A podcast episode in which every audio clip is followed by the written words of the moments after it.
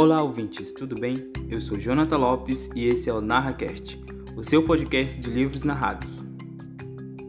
No episódio de hoje vamos falar sobre A Lenda de Upiara, um conto de Fabrício Machado Charlot.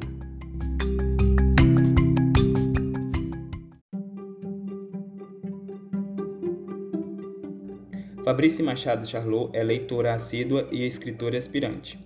É formada em uma série de áreas que não deseja seguir e gostaria de poder dedicar mais tempo à escrita. Se aceito, este conto será sua primeira publicação. Gosta de literatura fantástica, comidas sazonais e gosta de observar as pessoas e suas ações. Sempre que possível, procura ajudar os amigos. Espero um dia fazer isso através da escrita.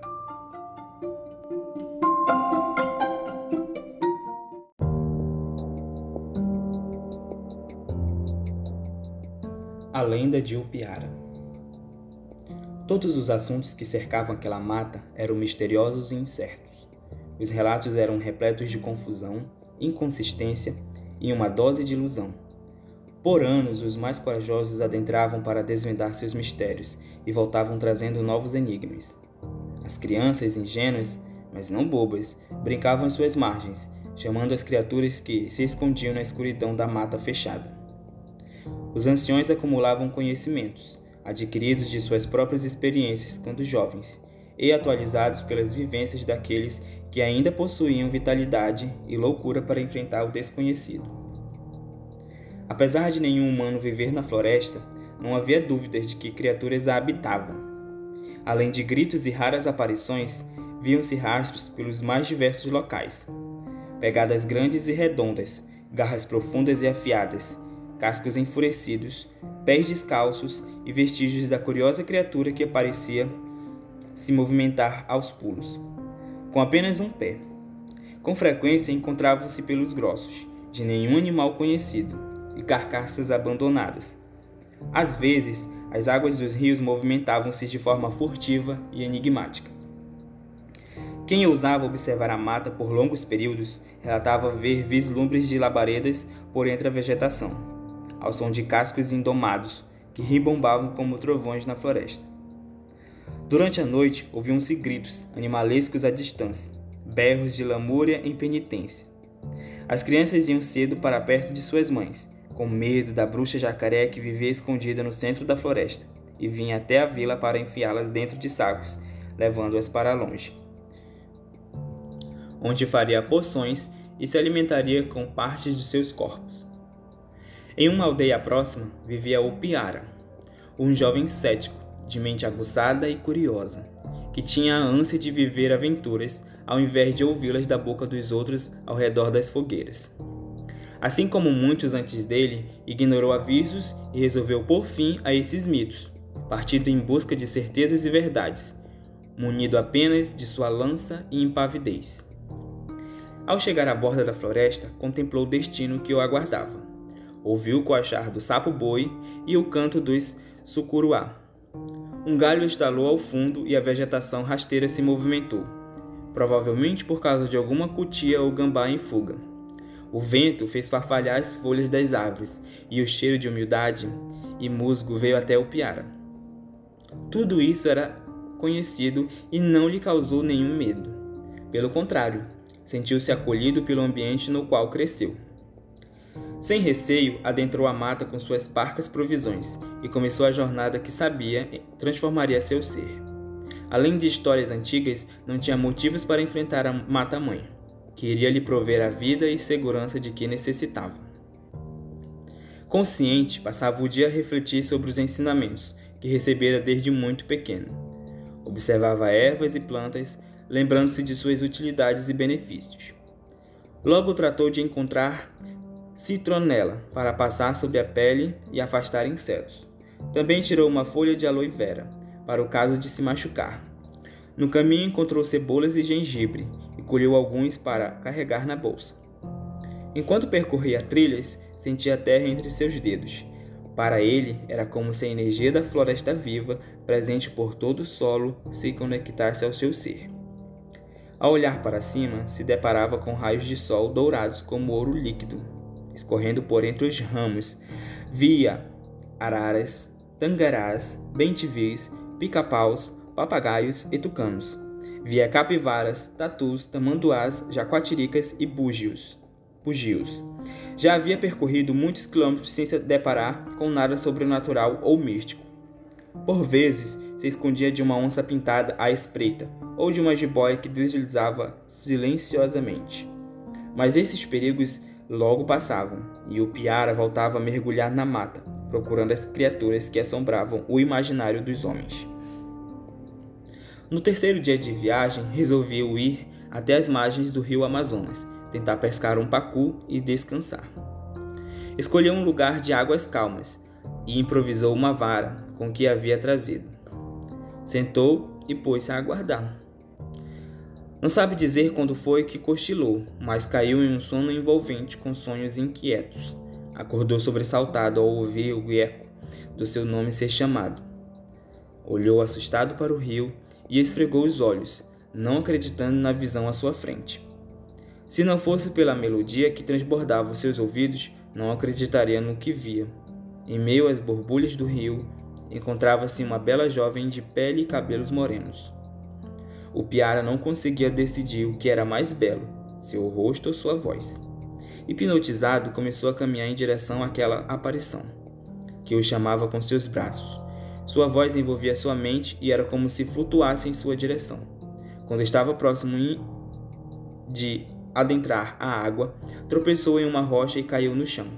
No mesmo instante, o canto cessou, e ao olhar para o rio, viu que a sua sereia havia desaparecido. Ao se dar conta de que quase foi seduzido ou afogamento, levantou-se em um salto e correu para dentro da mata, sem olhar para trás. Passou o dia com a mente em estado de torpor, tentando pensar sobre o que havia acontecido, procurando encontrar razão em suas memórias inebriadas. Quase no final do dia, se deu conta de que não havia se alimentado e resolveu caçar. Uma distração bem-vinda.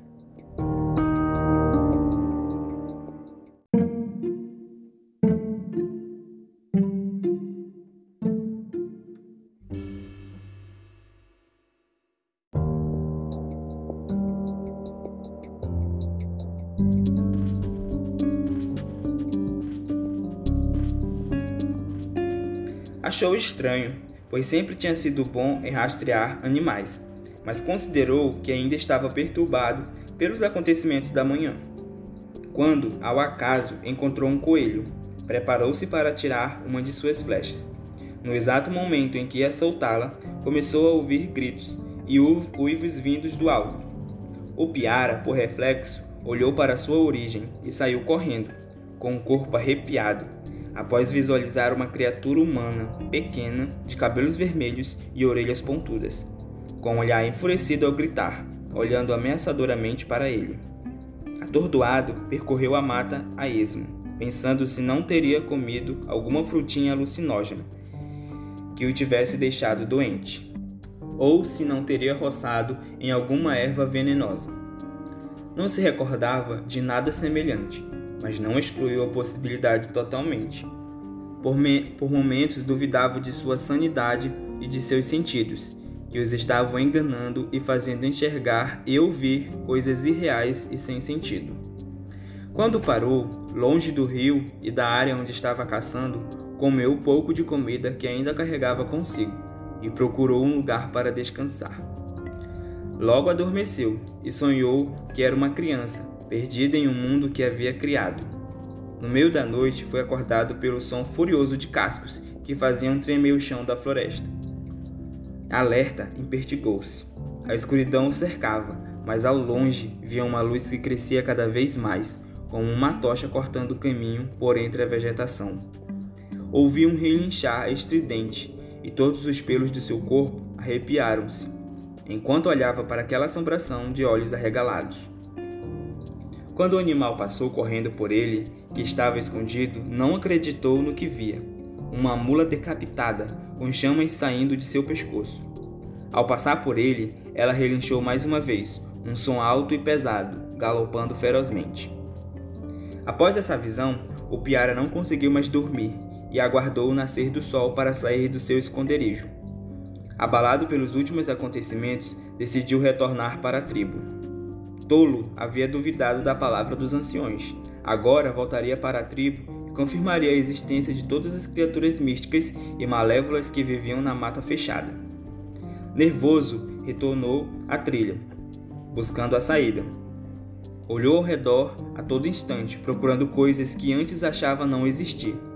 Já não sabia se os vultos que via eram criações de sua mente confusa ou os seres que o observavam. Mantinha o passo firme quando tropeçou em algo no caminho e caiu no chão. Ao olhar, viu que era uma corda estendida entre dois troncos. Ao fundo, ouviu uma risada caçoando dele. Levantou-se sem querer saber o que estava acontecendo. E assim que se virou para correr, já com o coração acelerado, deu de cara com uma figura que gritou e lhe fez uma careta. Gritou de susto e pavor e pôs-se a fugir. Ao olhar para trás, viu que a criatura negra só tinha uma perna e saltava atrás dele, apontando e rindo, perseguindo-o. Sem ousar olhar para trás novamente, continuou a correr. Tomado pelo terror, começou a suspeitar dos caminhos da mata, que derramava seus galhos sobre as trilhas, como se fossem mãos que tentavam capturá-lo. Tentava encontrar os caminhos que havia seguido para chegar até onde estava, sem sucesso. Quando já estava diminuindo o passo, escutou gritos ao longe e retornou sua corrida, transpirando com o coração em brasa, perdido pelas trilhas. Viu marcas de pés no chão como se fossem passadas ligeiras. Rapidamente imaginou se tratar de alguém que, apavorado como ele, teria corrido para longe dali. Começou a seguir as pegadas, confiante de que elas o guiariam para a aldeia. O Piara sempre ouviu falar sobre o terror que toma conta dos homens quando estão sozinhos na mata, cercados de perigos, mas sempre desdenhou desses sentimentos, confiando plenamente em sua coragem quando em segurança.